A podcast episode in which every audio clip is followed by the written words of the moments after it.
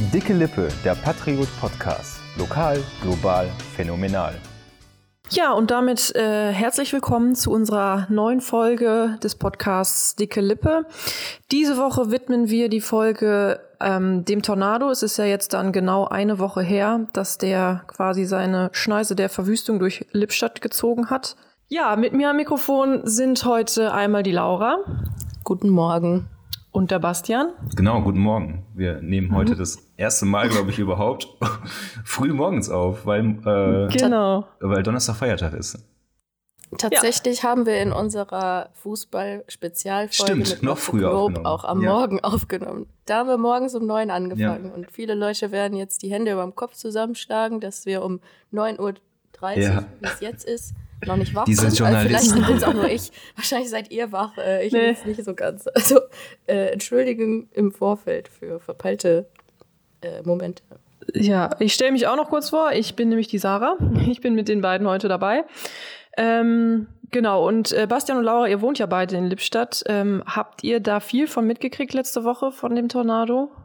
Äh, also ich hatte glücklicherweise, muss ich ehrlicher, äh, muss ich ehrlich sagen, ich, hatte frei letzte Woche und ich habe von den hm. von den Folgen des Tornados habe ich über Social Media erfahren. Ne? Das ist, es kam dann so gegen 6 Uhr kam aus allen Richtungen Videos dann äh, auf mein Handy gespielt und äh, irgendwie besorgte Anfragen von Freunden, ey, wie geht's dir? Alles okay bei dir in der Straße und so. Mhm. Ähm, und ich wusste davon auch gar nichts, ne? Also ich, mhm. das ist. Du warst, du warst dann in Soest? Nee, ich war Zu dem ganz woanders. Nee, das müssen wir auch nicht. Es war ganz nicht, nicht also. wichtig, ich war ganz woanders. Aber ähm, ich habe dann so in den, in den, ich bin dann abends äh, äh zurückgefahren, habe dann natürlich auch noch, noch mal geguckt in die Straße äh, und bei mir in der Wohnung, ob alles heile geblieben ist, ob das Auto noch, äh, ob das Auto noch steht und nicht irgendwie unter einem Baum zerquetscht worden ist. Mhm. Bei mir in der Straße ist Gott sei Dank alles heil geblieben. Gott sei Dank, was natürlich aber äh, längst nicht für die andere Ecken in Lippstadt gilt. Äh, Laura, wie war es bei mhm. dir? Ich äh, wohne auch in Lippstadt, eher so Richtung Süden. Ähm, da ist ja bekanntlicherweise alles ziemlich ruhig geblieben. Also mit ziemlich ruhig meine ich tatsächlich total ruhig. Ich war nämlich auch gar nicht in Lippstadt unterwegs, als das losging. Ich war in Anröchte bei einem Termin und kam dann, wann war ich zu Hause?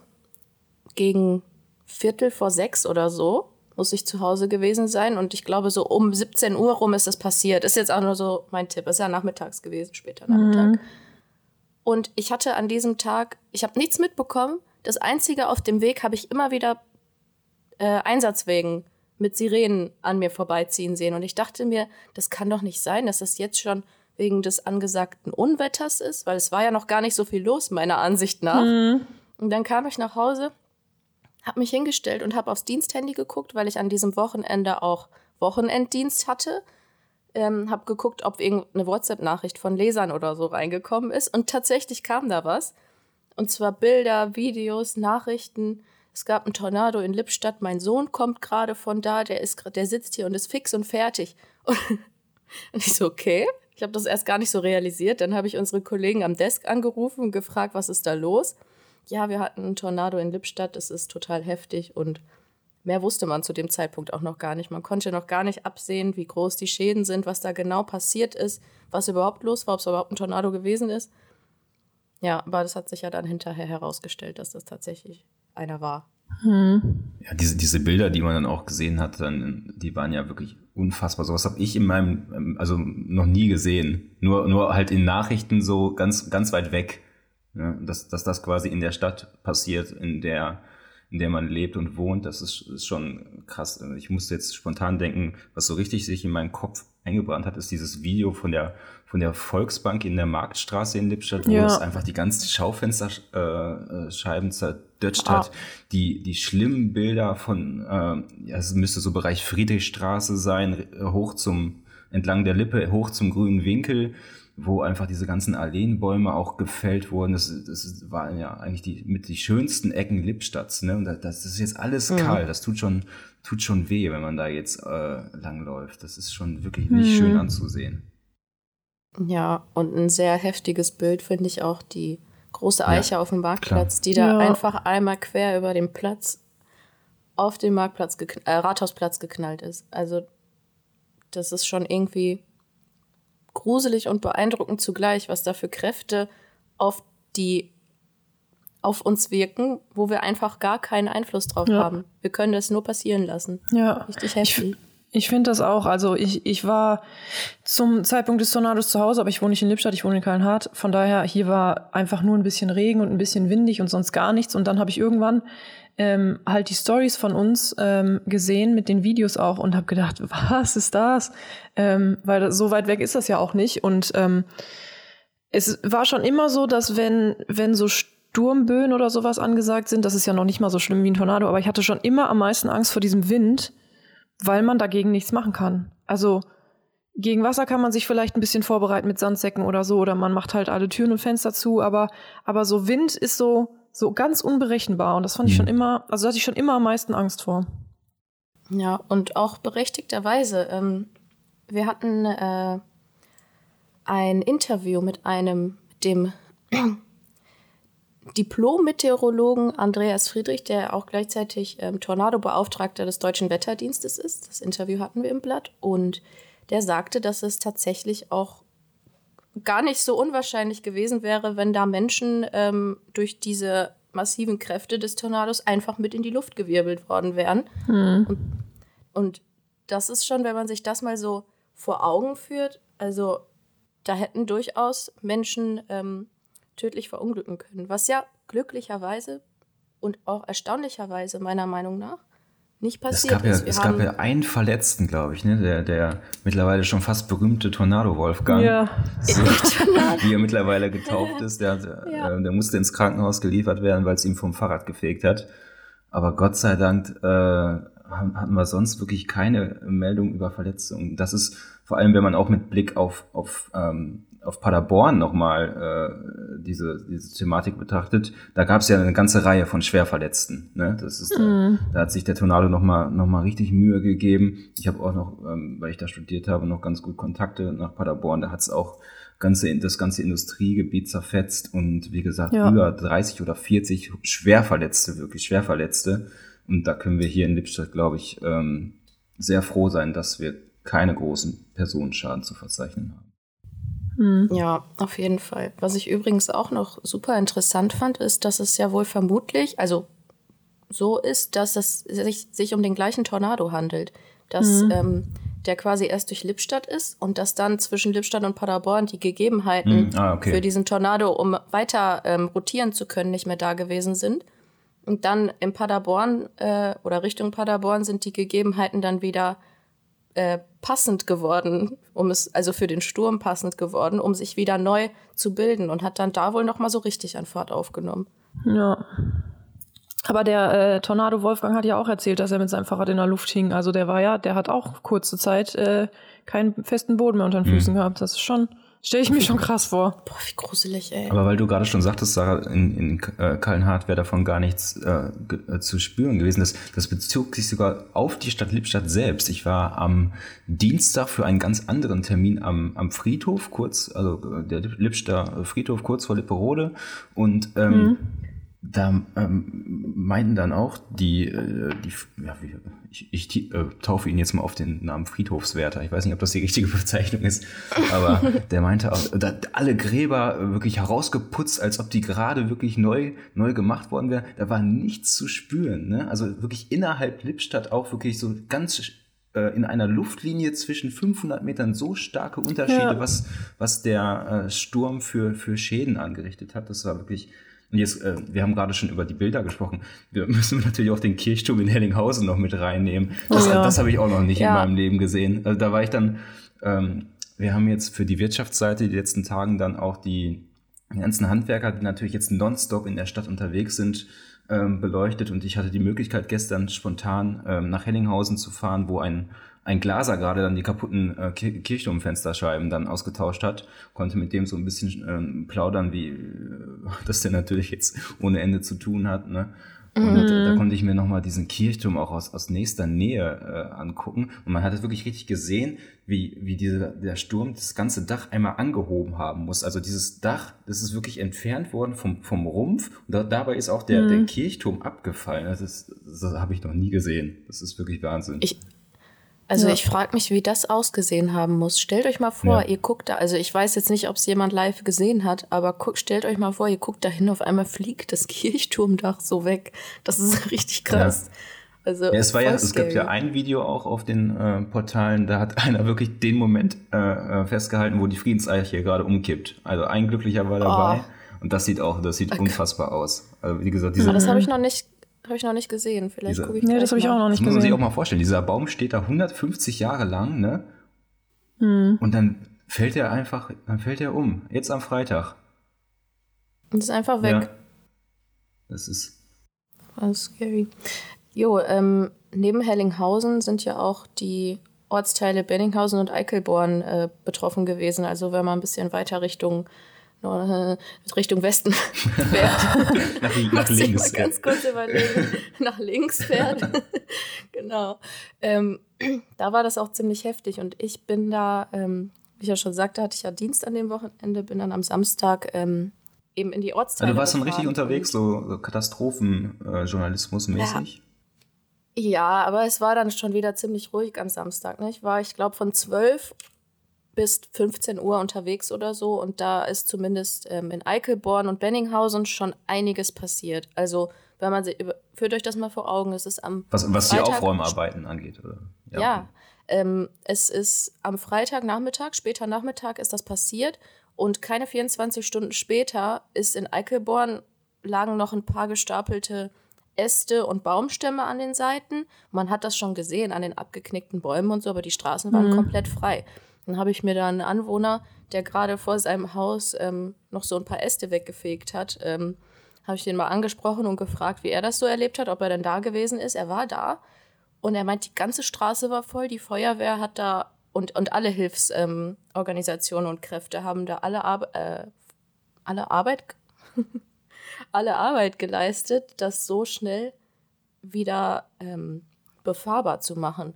Ja. Ähm, so ganz schnell ging es in Hellinghausen jetzt nicht. Das war auch mal gar nicht so einfach, von mit dem Auto durch Lippstadt nach Hellinghausen und bis nach Eickelborn zu kommen an dem Samstag. Also ich habe es geschafft irgendwie mit, mit ein paar Umwegen und so, aber die Hellinghauser Straße war ja auch komplett die, gesperrt. Die war auch noch einschließlich gestern, also gestern heißt in dem Falle äh, Dienstag. Ich weiß nicht, wie es genau, heute ausschaut, aber die ist, also da haben die noch lange gewerkelt. Ja, also es war, wie gesagt, auch nicht so einfach. Da bin ich dann auch, ähm, dadurch, dass auf den Straßen war, Samstag, wahrscheinlich war noch nicht mal so viel los, aber dadurch, dass man nirgendwo durchgekommen ist, hat sich der ganze Verkehr in Lippstadt mhm. so total angestaut. Und ich hab, bin falsch abgebogen und war aus Versehen in der Lippstädter Stadt. ich wollte dann wenden, aber das Wenden hat eine halbe Stunde gedauert, weil ja nirgendwo ein Durchkommen war und ich dachte mir, ich muss doch eigentlich nur nach Hellinghausen. aber es hat dann alles ein bisschen länger gedauert, aber das bleibt ja nicht aus ähm, bei so einem, so einem Fall. Aber das war schon echt, also da, ich weiß nicht, ähm, ob ihr auch mal unterwegs gewesen seid seitdem, aber da die Straße am Jahnplatz lang, wisst ihr, wo ich meine? Hinterm Caprioli oder wo bist du?